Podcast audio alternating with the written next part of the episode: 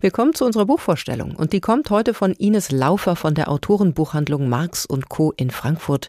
Schön, dass Sie bei uns sind. Ja, danke für die Einladung. Mein Name ist Estella, so lautet der Titel des Romans, den Sie uns heute vorstellen. Auf dem Cover sehen wir eine Frau, das heißt ihren Rumpf in einem gelben Kleid. Es könnte auch eine Uniform sein, auf türkisfarbenem Hintergrund. Damit scheint zumindest die Protagonistin dieses Romans gesetzt zu sein. Handelt es sich hier um die titelgebende Estella? Ja, tatsächlich haben wir hier auf dem Titel Estella mehr oder weniger symbolisiert in diesem Bild in einer Putztracht. Es geht um Estella und es ist schön, dass Sie gleich auf den Titel anspielen, weil interessanterweise hat das chilenische Original einen anderen Titel. Mhm. Und beide sind wahnsinnig toll gewählt. Also auf dem chilenischen Cover ist tatsächlich eine Frau zu sehen, auch wenn ich mich richtig erinnere, kopflos, wie hier die Wäsche aufhängt. Und der Titel lautet Limpia was so viel wie Putz bedeutet, also mhm. eine Anweisung. Und wir sehen hier eben auch ähm, Estella, eben jenes Hausmädchen, um das es in diesem Roman geht, in einer Putztracht, aber dass sie eine eigene Stimme kriegt und sich selbst betitelt als mein Name ist Estella, also sich benennt, ist genauso wichtig für den Roman wie diese Handlungsanweisung. Also es ist eigentlich ganz schön, dass in diesen beiden Titeln so sehr viel aufgefächert wird schon. Mhm. Und beides spielt eine zentrale Rolle, höre ich da raus. Mhm. Ähm, auch die Tatsache, dass sie kopflos bleibt, hat Gründe. Erzählen Sie uns gerne ein bisschen was über sie und die Geschichte, die sie uns erzählt. Ja, also wir haben die Ausgangslage des Romans ist eigentlich die einer Verhörsituation, wie man tatsächlich relativ schnell erfährt. Es geht um jene Estella, die ganz offensichtlich in einem Verhörraum sitzt und befragt wird zu dem Tod eines Mädchens. Also sie ist in einem Haus in, in Santiago de Chile angestellt als Haushälterin. Kurz nachdem sie dort angefangen hat, kommt ein Kind auf die Welt und dieses Kind ist Ausgangslage des Romans tot, ist im Pool ertrunken. Und wir kriegen jetzt quasi so retrospektiv von ihr erzählt, wie sie in diese Familie gekommen ist, was passiert ist. Und sie hält uns quasi immer so ein bisschen am, am Ball. Also es ist wirklich auch ein Page-Turner, in dem sie uns immer wieder so ein bisschen verspricht, ich erzähle euch schon die Wahrheit. Jetzt hört mir erst mal zu. Also eben das, was ich meinte mit diesem, mein Name ist Estella. Sie hat jetzt endlich mal eine Stimme und endlich hört ihr jemand zu.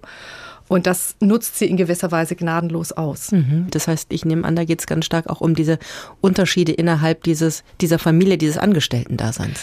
Genau, also es ist natürlich, dieser Klassismus ist natürlich ein wichtiges Thema, wobei ich finde, dass die Alia Trabuco Serran das sehr gut fasst, weil wir haben schon zum Teil sehr überzeichnete Figuren.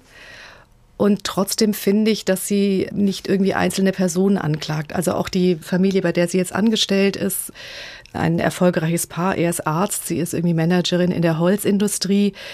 Die sind auch gefangen in ihrem, also in ihrem Hinterherrennen einer, einer bürgerlichen Idee, ne? also erfolgreich zu sein. Und sie steht so ein bisschen nebendran und sagt, das ist von Anfang an die Zeit die dieser Familie irgendwie fehlt. Das Leben ein kompletter Countdown die ganze Zeit. Das kleine Kind, wenn es auf die Welt kommt, wird quasi auch die ganze Zeit angezählt. Eine der zentralen Szenen, also weil das Kind dann auch tatsächlich oder Julia, das Mädchen, ertrinkt ist auch, wenn sie von dem Vater schwimmen lernt, was auch quasi wie, als hätte er als Arzt genau im Buch stehen, wann man schwimmen lernen muss. Und jetzt mhm. bringt er diesem Mädchen das Schwimmen bei, was wahnsinnige Panik hat. Und kaum hat sie es irgendwie geschafft, schmeißt er sie vom Beckenrand nochmal rein und gefühlt nochmal und nochmal und nochmal, um sie zu dressieren. Und das, also insofern, es geht um den Klassismus, es geht um die Klassenunterschiede, natürlich aus der Sicht von Estella geschildert aber es geht auch um den Zwang der ganzen Gesellschaft, also in einem Korsett zu stecken mhm. und um vielleicht ihre Perspektive nochmal einzunehmen. Das ist schon sehr gut geschildert, wie sie in diesem Haus, ähnlich wie jetzt in der Verhörzelle, ähm, mehr oder weniger eingeschlossen ist. Die Außenwelt kommt eigentlich nur so via Fernsehbilder immer wieder mal rein.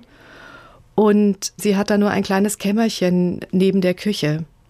Und das ist, sagen wir mal, so ein bisschen auf die Spitze getrieben und gleichzeitig ein unglaublich tolles Bild. Diese Kammer ist so klein, dass es nur eine Schiebetür gibt, weil wenn das jetzt eine Tür wäre, die man normal öffnet, würde man nicht mehr reinkommen.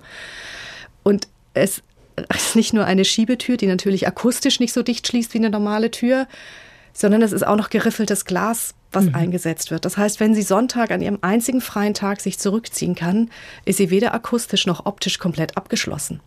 Also es das heißt, die Privatheit existiert ist, eigentlich nicht. Existiert nicht. Mhm. Und das ist ja das Spannende, dass wir natürlich sowas wie Angestelltenliteratur haben, aber dass dieser private Bereich so komplett außen vor ist. Und das finde ich in dieser Klassismusdebatte einfach tatsächlich nochmal sehr spannend hier. Die nach wie vor aktuell ist und, und ja, was Sie schildern, glaube ich, für Millionen Menschen weltweit gilt und Alltag ist. Ne? Absolut. Und, ähm, wichtig, das auch literarisch ja. zu dokumentieren.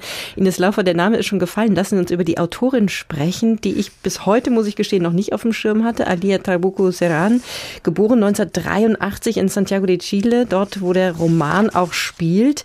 Ihr Debütroman Die Differenz aus dem Jahr 2021 wurde für den International Booker Prize nominiert und 2022 mit dem British Academy und dem Anna Seger Preis ausgezeichnet. Also das macht schon mal neugierig und, und lässt hinhören, was macht denn für Sie Sie und Ihre Sprache aus? Warum sollten wir sie entdecken und lesen?